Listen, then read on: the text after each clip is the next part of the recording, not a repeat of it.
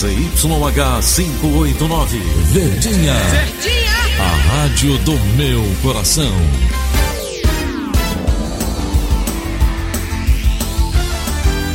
Rádio Notícias Verdes Mares 810. Atenção, emissoras do interior, para o top de 5 segundos.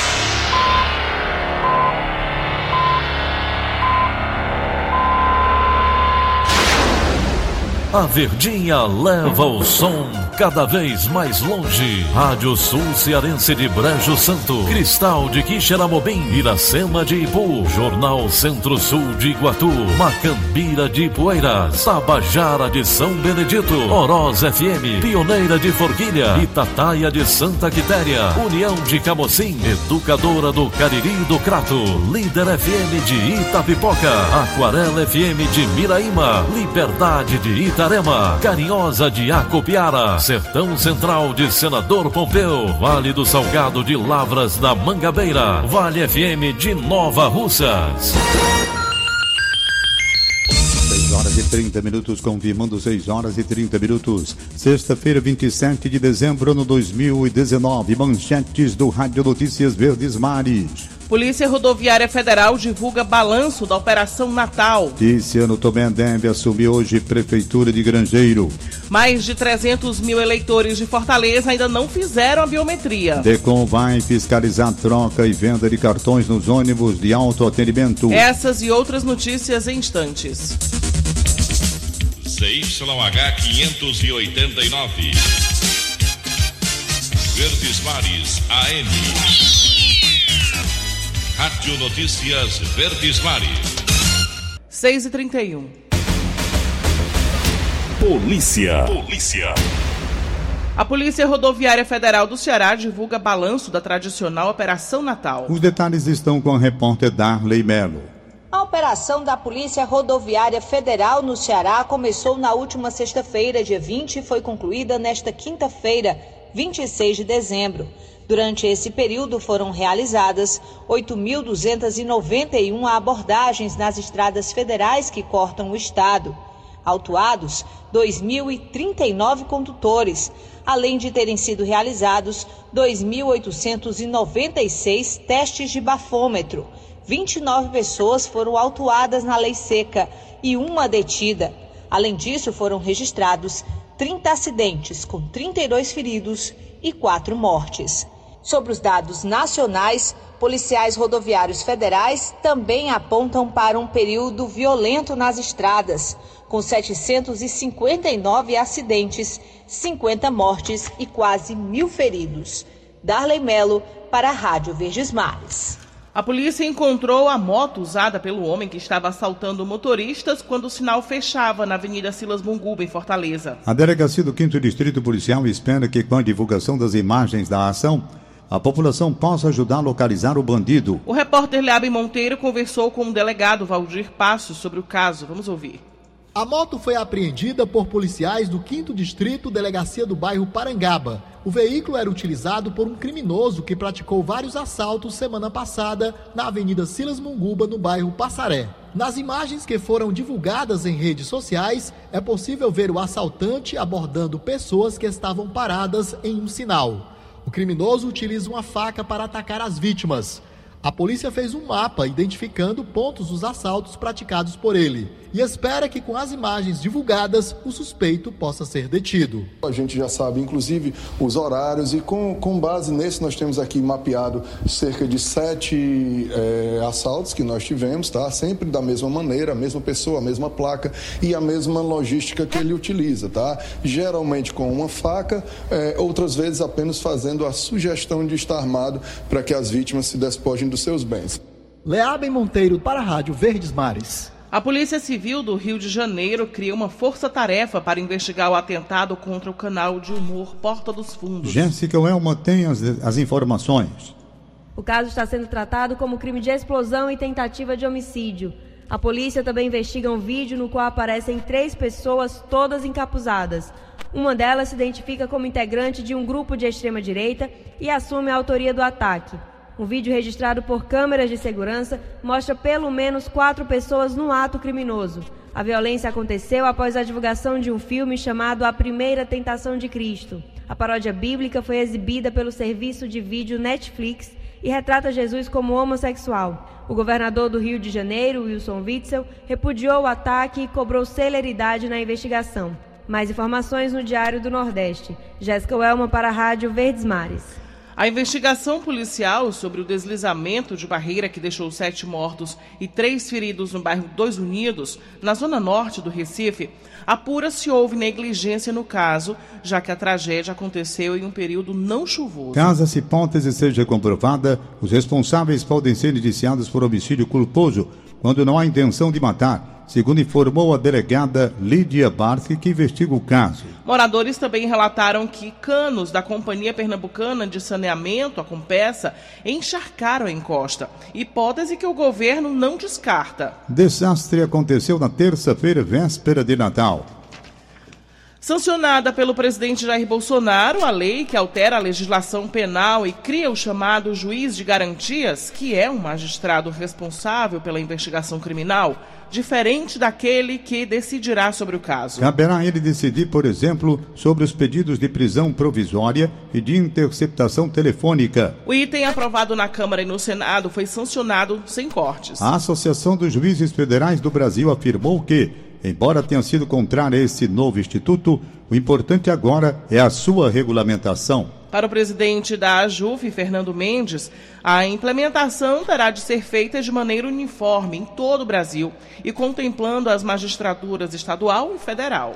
Não faz sentido ter juiz de garantias apenas nas capitais e para os crimes de colarinho branco. Se o Instituto é realmente importante, tem de ser aplicado para todos, seja nos processos da Lava Jato, seja nos processos de crimes comuns, que são milhares tramitando no interior do país e que precisam ter as mesmas garantias. A Justiça Federal terá de redesenhar a sua estrutura e redefinir a competência penal para tornar possível a implementação do juiz de garantias. 6 e 37 Cidade.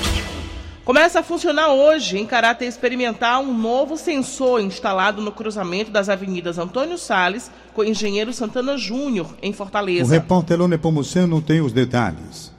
Com equipamento, luzes piscantes na cor amarela vão ser emitidas no local quando a passagem de algum pedestre for detectada. A ideia é fazer com que os motoristas redobrem a atenção e permitam a travessia segura de quem estiver passando. O sensor vai funcionar em caráter experimental. Segundo a AMC, a escolha desse ponto se deu pelo fluxo de pedestres que chega a ser de 180 por hora. A Autarquia Municipal de Trânsito esclarece ainda que os focos verde e vermelho do semáforo vão ficar apagados. O único aceso vai ser o amarelo, de forma intermitente. O equipamento é testado sem qualquer custo para o município, numa parceria com a iniciativa privada. Nesse período de testes, não há qualquer tipo de autuação. Elon Nepomuceno para a Rádio Verdes Mares. O Ministério Público do Ceará, por meio do DECOM, vai fiscalizar a troca e venda de cartões eletrônicos nos ônibus de autoatendimento. Sobre o assunto, a repórter Marina Alves conversou com o superintendente técnico do Cid Ônibus, Pessoa Neto. Vamos conferir. Cerca de 80% dos ônibus que circulam por Fortaleza têm aviso de autoatendimento. Ou seja, nem adianta contar moeda. Pagamento só com algum cartão eletrônico. A mudança, que começou há mais de um ano, ainda incomoda muitos passageiros. Para que nenhum usuário seja prejudicado, o Ministério Público, através do DECOM, firmou um acordo com os ônibus e vai fiscalizar a troca e a venda dos cartões eletrônicos. A ideia é que os passageiros tenham mais opção na hora de comprar a passagem. Quem só tem dinheiro, por exemplo, pode comprar um cartão expresso dentro do ônibus de autoatendimento. Ele custa R$ 5,00 e é recarregável. O motorista só não passa troco. O passageiro chega com uma nota de R$ 5,00, ele recebe um cartão.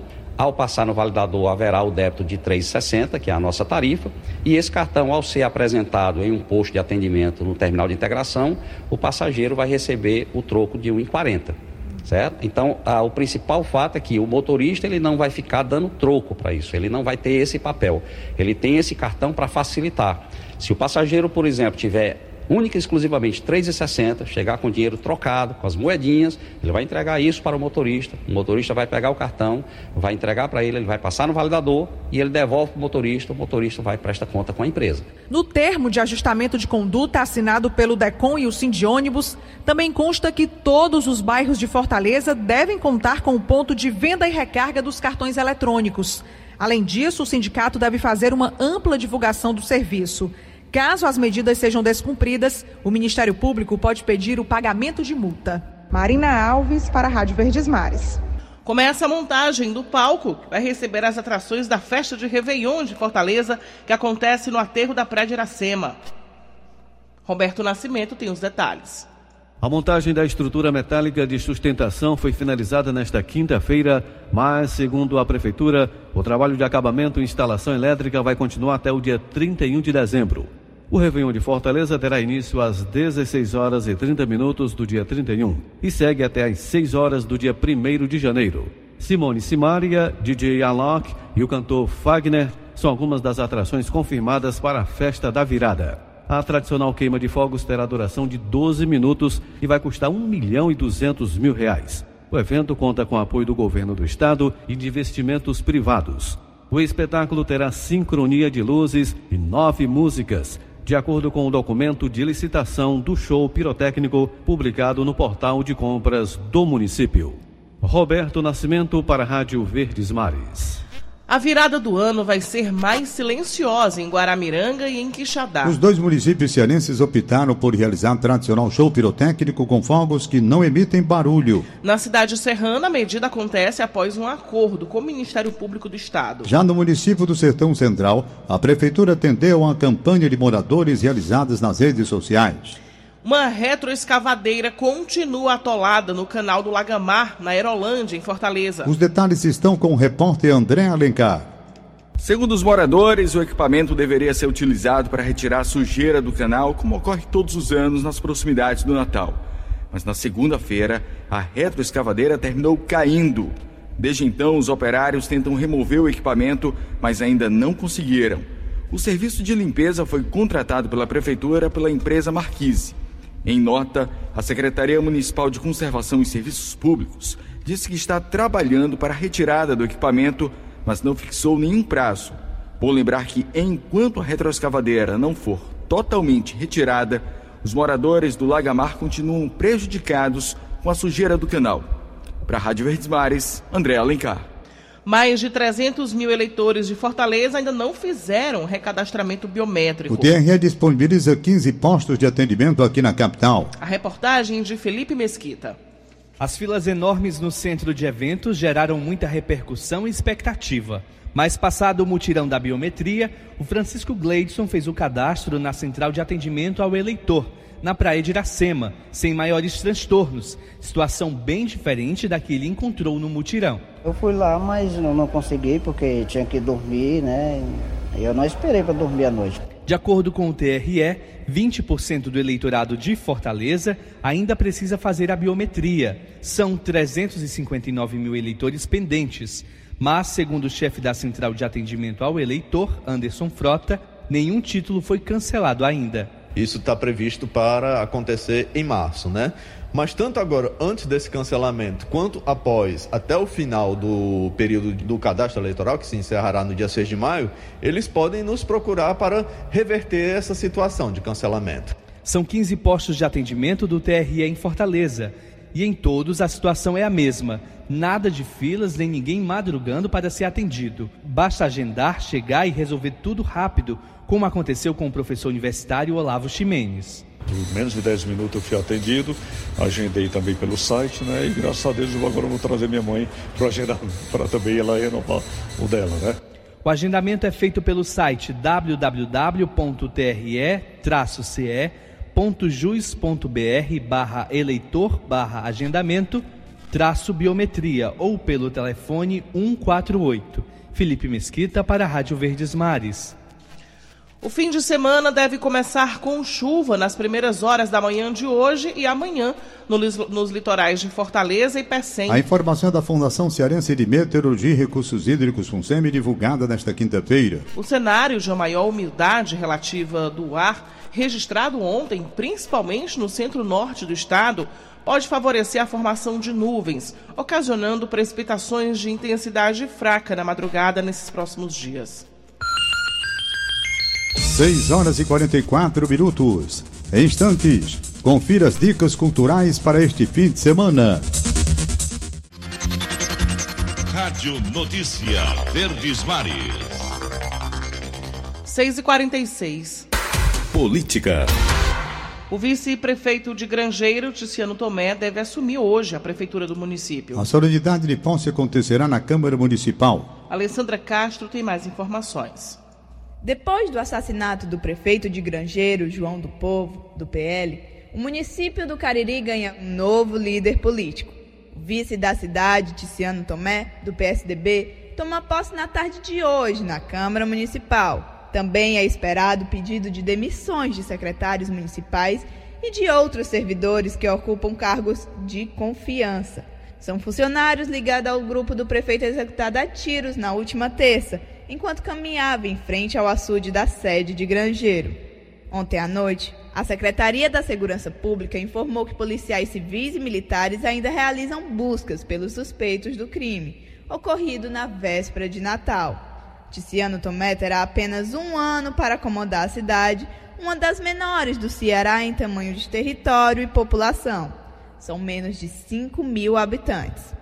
As divergências políticas no município têm se acentuado desde a morte de João do Povo. Isso porque os grupos políticos do vice e do então prefeito romperam no começo do ano após trocas de acusações.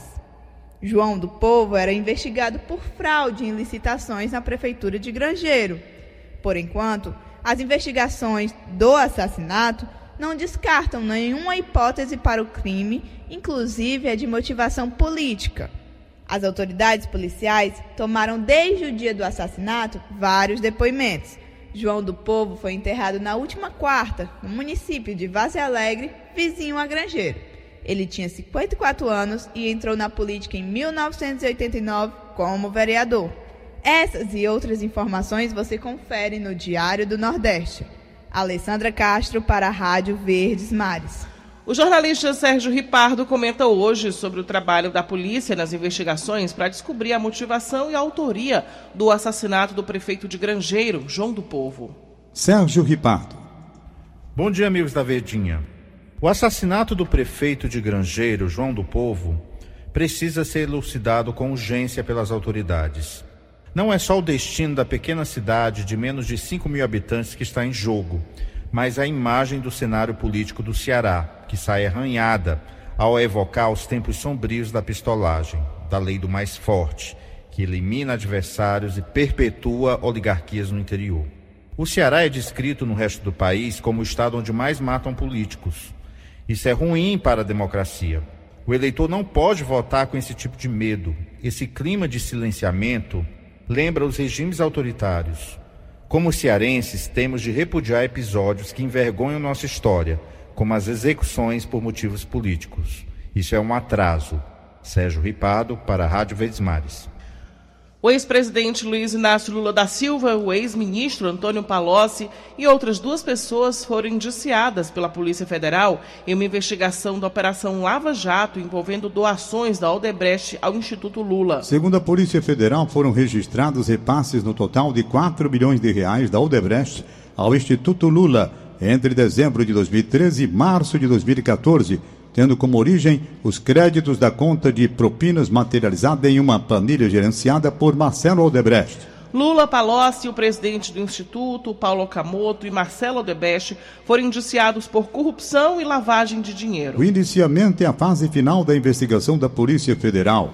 O inquérito agora é encaminhado para análise do Ministério Público Federal. O presidente do Conselho Nacional de Justiça, ministro Dias Toffoli, assinou ontem portaria que cria um grupo de trabalho com o objetivo de estudar impactos e efeitos da nova lei anticrime nos órgãos do Poder Judiciário. O grupo terá 20 dias para formular no normas para a aplicação da nova legislação. A portaria será publicada no Diário da Justiça Eletrônico desta sexta-feira. Até o dia 15 de janeiro de 2020, o grupo vai precisar apresentar uma proposta de ato normativo. Na última terça-feira, o presidente da República Federativa do Brasil, Jair Bolsonaro, sancionou com vetos o projeto aprovado pelo Congresso Nacional que endurece a legislação contra o crime. Agora é 6h51. Economia. Pesquisa divulgada ontem pela Associação Brasileira de Lojistas de Shoppings revela que as vendas dos shopping centers do país somaram 168 bilhões e 200 milhões de reais em 2019 crescimento nominal de 7,5%. O resultado ficou acima do esperado pela entidade, que havia previsto inicialmente uma alta em torno de 5% para o acumulado do ano. A pesquisa foi feita em parceria com o IBOP e apura os resultados de vendas de 762 shoppings em operação no país. Foram ouvidos 400 empresários em 30 mil pontos de vendas do Brasil. De acordo com o presidente da Alshop, Nabil Chayoun, o pagamento do 13º salário, a retomada da geração de empregos e a redução das taxas de juros influenciaram o bom desempenho do comércio esse ano. A melhor taxa, desde 1999, nós tivemos a menor taxa de juros, o que obviamente ajudou também. A taxa de desemprego em queda, no acumulado do ano, nós chegamos a atingir 948 mil empregos que foram uh, retomados. Esses dados são dados do IBGE. Termina no dia 31 de dezembro a possibilidade do trabalhador trocar de modalidades de saques do FGTS. Além disso, será possível trocar livremente entre o saque aniversário e o saque rescisão quando o pagamento é feito somente em demissão sem justa causa. A partir do dia 1 de janeiro, o trabalhador continua podendo aderir ao saque aniversário. No entanto, quem tiver feito a escolha terá de esperar pelo menos dois anos para voltar ao saque rescisão. Para escolher a modalidade, o beneficiário precisa acessar a página do FGTS na internet ou usar o aplicativo disponível para smartphones e tablets dos sistemas Android e iOS e para computadores com o sistema Windows. Trabalho doméstico brasileiro continua sendo sendo dominado pelas mulheres e o cenário não é diferente no Nordeste do Brasil. Os detalhes estão com o repórter Samuel Quintela. Segundo um relatório do IPEA, quase 16% das mulheres ocupadas na região atuam na área de trabalhos domésticos. Já entre os homens, a porcentagem é consideravelmente menor, de apenas 0,8%. O estudo foi compilado a partir de dados do Instituto Brasileiro de Geografia e Estatística, o IBGE, e são referentes a 2018. Você pode conferir a avaliação do IPEA sobre o cenário no site do Diário do Nordeste. Samuel Quintela para a Rádio Verdes Mares. A Federação Brasileira de Bancos lembra que o último dia útil do ano para atendimento ao público para a realização de operações bancárias será dia 30 de dezembro. Já no dia 31, as instituições financeiras não abrem. A Febraban orienta a população a utilizar os canais alternativos de atendimento bancário para fazer transações financeiras como mobile e internet banking, caixas eletrônicos, banco por telefone e correspondentes.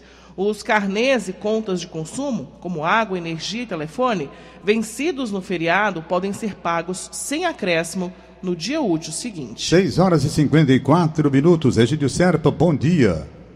Bom dia, Tom Barros. Bom dia, Daniela Lavor. Bom dia, ouvintes. O pacote anticrime, aprovado pelo Congresso Nacional e sancionado na véspera do Natal com 25 vetos pelo presidente Bolsonaro, já está dando o que falar. Entre os empresários cearenses com os quais conversei ontem, o pacote anticrime tornou raquítica a proposta original apresentada pelo ministro da Justiça, Sérgio Moro, que pretendia uma lei dura para combater a corrupção e investigar, prender e punir com severidade os corruptos da política e do empresariado e também o pessoal das diversas facções do crime organizado. A nova lei fez uma grande poda no projeto de lei imaginado pelo ministro Sérgio Moro. E mais do que isso, criou a figura do juiz auxiliar, que terá a missão de supervisionar toda a fase de investigação do crime, podendo inclusive anular decisões do juiz que comanda o processo. Não há dúvida de que o Congresso, que tem um terço dos seus deputados e senadores envolvidos na Lava Jato, elaborou uma lei exatamente para evitar a condenação dos corruptos um pacote a favor do criminoso. E mais, a nova lei, ao criar a figura do juiz auxiliar, abre a possibilidade de realização de um concurso público para a contratação de centenas de novos juízes que exercerão essa função. O pior é que a nova lei não cita a fonte do orçamento de onde virá o dinheiro para pagar esses novos funcionários públicos. Eu tenho dito e o repito agora: não é fácil consertar o Brasil. Egídio Serpa para o Rádio Notícias Verdes Mares. O Superior, o Superior Tribunal de Justiça, o STJ, vai discutir a validade do aumento das mensalidades de planos de saúde com base na faixa etária dos segurados. O caso é controverso na Justiça e deverá ser julgado em 2020. A decisão será aplicada em 766 processos que tratam do assunto em todo o país. Para chegar a uma decisão, o ministro Paulo de Tarso, relator do processo, convocou a audiência pública para ouvir especialistas sobre a questão, que será realizada no dia 10 de fevereiro, às 14 horas, na sede do STJ. O aumento dos planos por faixa etária é uma das principais reclamações de usuários de planos de saúde, principalmente os idosos. Por outro lado, as operadoras alegam que o alto custo de procedimentos oferecidos por hospitais e médicos justifica os reajustes. 6h57 agora. Cultura. A agenda cultural para esse fim de semana traz dicas para todos os gostos e bolsos. Acompanhe a programação com Angélica Ferreira. Saber o que fazer neste último fim de semana de 2019? Primeira dica é forrozeira. Mais tarde vai acontecer um pé de serra lá no Mercado dos Pinhões, em mais uma edição do Som no Mercado. O forró vai ficar por conta de Jutai Júnior e do grupo Tome Nós e de Romário Araújo e Banda. O Som no Mercado começa às seis da noite e a entrada, ó, gratuita. A próxima opção é para você que já está pensando no carnaval. Domingo, o bloco Hospício Geral vai estar no Gentilândia Bar, no bairro Benfica, a partir das 5 da tarde. Para participar, basta chegar fantasiado e disposto a escutar muita marchinha de carnaval. O domingo também vai ser dia de criatividade ali no Centro Cultural Dragão do Mar. É que vai acontecer mais uma feirinha Fuxico. A mostra reúne mais de 20 expositores de diversas áreas, como design, moda, gastronomia. Feirinha Fuxico é gratuita e vai estar na Arena Dragão do Mar a partir das 4 da tarde. A gente encerra por hoje as nossas dicas culturais. Você pode conferir mais opções no site do Diário do Nordeste. Aqui é Angélica Ferreira para a Rádio Verdes Mares.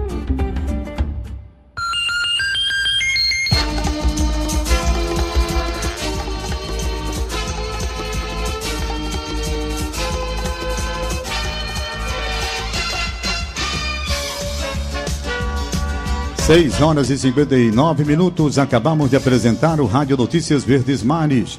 Redatores Roberto Carlos Nascimento e Elone Bomuceno. Áudio Augusto Assunção contra a regra Línia Mariano. Diretor-geral de jornalismo Idelfonso Rodrigues. Chefe de núcleo Liana Ribeiro. Outras informações acesse verdinha.verdesmares.com.br ou facebook.com barra verdinha 810. Em meu nome, Daniela de Lavor, e em nome de Tom Barros, tenham todos um bom dia. De segunda a sábado, seis e meia da manhã, Rádio Notícias Verdes Mares.